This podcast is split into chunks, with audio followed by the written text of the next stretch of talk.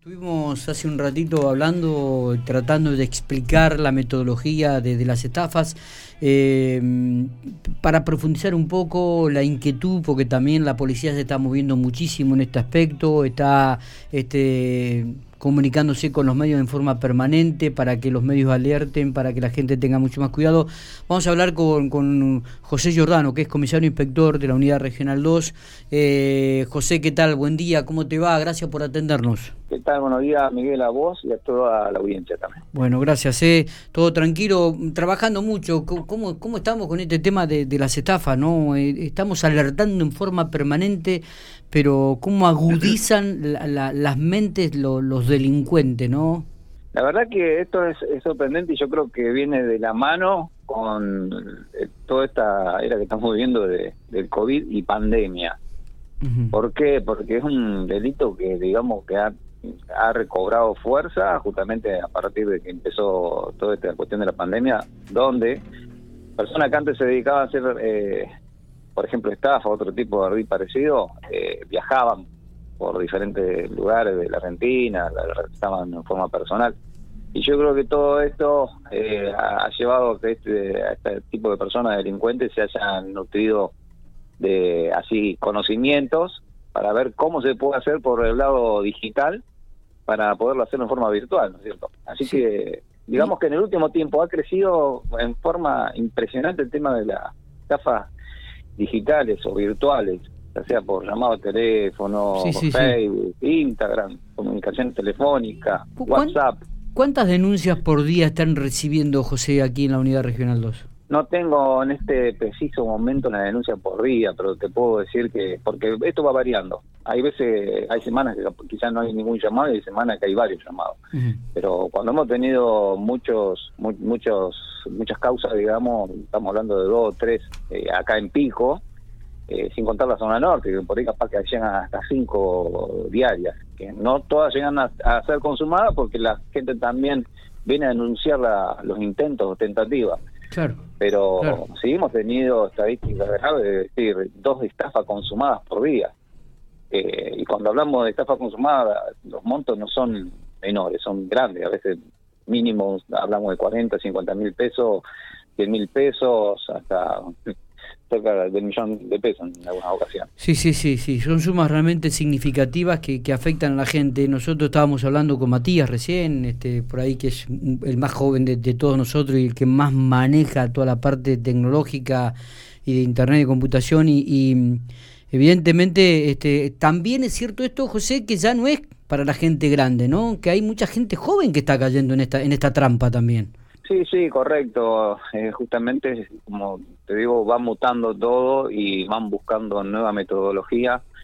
Acá lo que lo que se ve y queda bien en claro que las personas que hacen la maniobra estafatoria están muy bien empapadas del tema, tienen muy buen, buen diálogo, buena llegada con la gente, tienen una artimaña muy bien estudiada y bien trabajada. Es por eso que hay veces que cuando llaman a una persona damnificado, quizá uno con sus problemas, con su trabajo, con sus cosas en la cabeza, lo agarran totalmente desprevenido y sin dar cuenta, sin darse cuenta le brinda la información que los estafadores están requiriendo. Exactamente. Exactamente. Eso, eso hablábamos, ¿no? Muchas veces que uno tiene muchas cosas en la cabeza, de repente te llega un, un mensaje o una aplicación, vos le pones evitar o vos le pones aceptar y resulta que le estás dando entrada a la estafa. Correcto, es por eso que lamentablemente en ese sentido siempre vamos atrás porque esto va creciendo muy rápido y siempre se van presentando nuevas formas, nueva metodología y uno va atrás de todo eso. Nosotros que de acá, del, lo que es la policía, tratamos de captar siempre eh, las nuevas metodologías e informarlo antes a la población como para, para hacer una prevención, ¿no es cierto? Pero esto va mutando continuamente. Eh, José, ¿cuál es esta nueva metodología que se está implementando por WhatsApp que toman el WhatsApp de, personas y contactan a otros? Esto, digamos que ya hace hace poco tiempo se viene implementando. Digamos, una de las noticias que más contenido ya hace tres o cuatro o cinco días atrás. Y justamente se da por una persona con que la quisieron, va, la estafaron en realidad, ofreciéndole dólares y, a cambio depositó una suma importante. ¿Cómo, ¿En qué consiste la maniobra? Eh, la maniobra es que el delincuente de algún dispositivo ingresa, trata de abrir un WhatsApp de otra persona, futuro damnificado, y pide, pide una serie, el dispositivo le pide, tanto así como el dispositivo de la empresa, le pide algunos factores. Eh, se activa un primer factor, que mm, lo activa el propio delincuente en algún dispositivo, y después el segundo factor, en este caso, hasta ahora esta nueva metodología, hay varias, eh, hay varias de, WhatsApp, la que se implementa hasta ahora es una sola. Eh, en esta metodología se hace llegar un, un código de validación al teléfono del futuro, la, la, futura víctima. ¿Y qué, qué, hace en este caso el delincuente?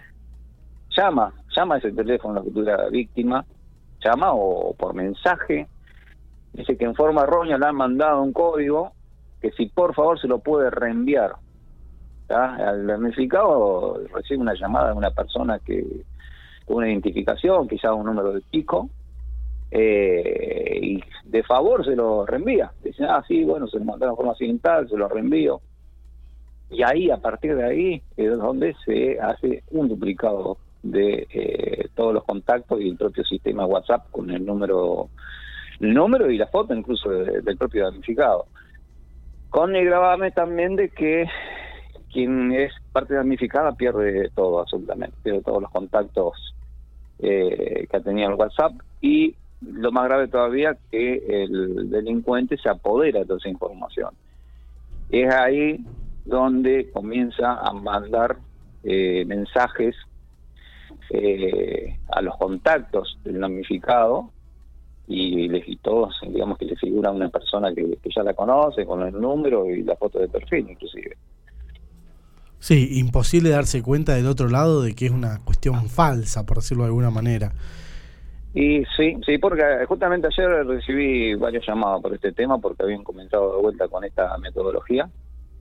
Eh, y sí, eh, lo que hacen es, eh, lo que están usando ahora es vender dólares a un, a un precio menor al, que se vende o el blue o en el banco, con alguna excusa que necesitan el dinero y dice que se los va a acercar lo antes posible, pero necesita urgente que te depositen en una cuenta. Mira, ayer eh, justo llega una pregunta de, de, un oyente, Belén, dice, mm. porque justamente yo comentaba antes que empezáramos a hablar con vos, el tema de, ah, me comentaban la gente de GEIO que ayer había llegado una persona que le habían pedido esos seis dígitos por el segundo turno de la vacuna, de la segunda dosis del COVID.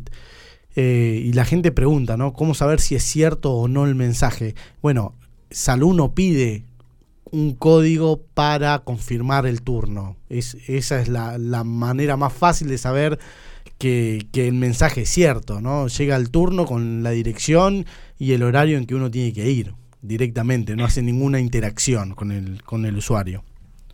Sí, exactamente, y eso justamente, mm, de, ese mismo hecho estamos hablando que hubo una llamada, no hubo un mensaje. En realidad el mensaje se origina con el código pero después atrás de eso hay una llamada de una persona también.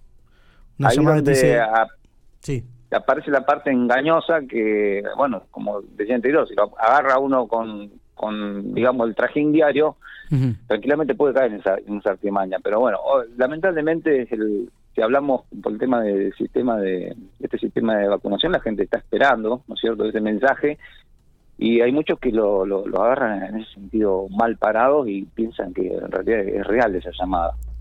lo bueno es transmitir a la población que eso no existe. se hace por correo electrónico, así como lo informó Salud, y nadie le va a pedir ningún código de, validación. José, me imagino que también para, para la fuerza policial, para ustedes, este, esto es un aprendizaje en forma permanente y también requiere una actualización para ustedes en forma permanente, ¿no? Sí, sí, totalmente. Uno trata de, de captar todas estas estas nuevas metodologías a tiempo como para poder trabajarlas a tiempo también. Pero lo importante es que nosotros podamos detectar y transmitirlo a la población para que no caigan, no caigan en este sentido en riesgo. Sabemos que son maniobras muy muy difíciles de, de poder abordarla porque digamos que la persona que hace este tipo de delito quizás está a kilómetros de distancia, quizás no está en esta provincia como ha pasado muchísimo, lo hace gente, mucha gente que es afuera comúnmente y se trabaja en forma eh, intensificada con eso, la parte, sobre todo la parte de investigaciones, que analiza teléfonos, comunicaciones, pero es un trabajo constante. Está. José, este, gracias por estos minutos. Vamos a estar atentos. Eh, por supuesto que el medio está abierto. Cualquier eh, situación que ustedes quieran comunicar, este, me parece que va en beneficio de la comunidad, en beneficio del vecino y nosotros estaremos abiertos para, para hacerlo. Así que estamos en contacto permanente. Gracias por estos minutos. No, por favor, gracias a usted y buenos días para todos.